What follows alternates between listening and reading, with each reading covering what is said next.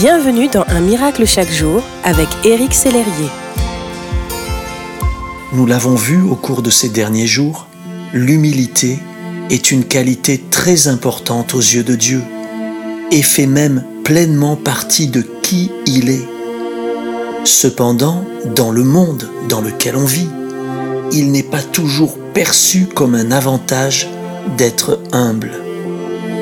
La réalité, c'est que les personnes humbles sont parfois associées, en tout cas dans l'imaginaire, à des personnes faibles, méprisables et dont on peut se servir pour parvenir à ses fins.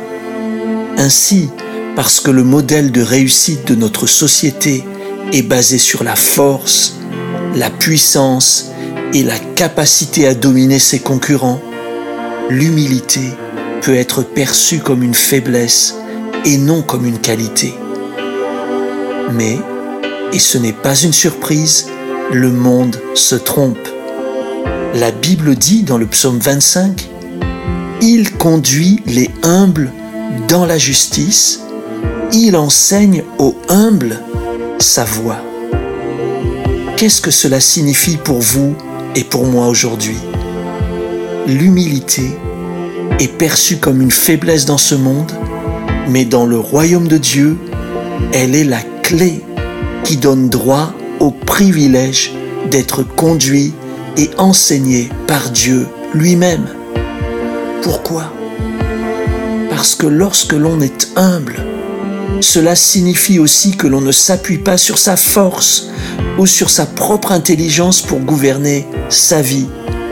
Ainsi, mon ami, votre humilité va attirer le Seigneur et lui permettre d'agir dans votre vie. À l'inverse, la fierté éloigne le Seigneur et l'empêche d'agir, car Dieu fait grâce aux humbles. Je ne peux que vous encourager à rechercher et à développer l'humilité et la dépendance vis-à-vis de Dieu, afin que son esprit vous conduise dans la justice et dans les voies parfaites qui sont les siennes. Souvenez-vous-en ce jour, l'humilité n'est pas une faiblesse, mais une force.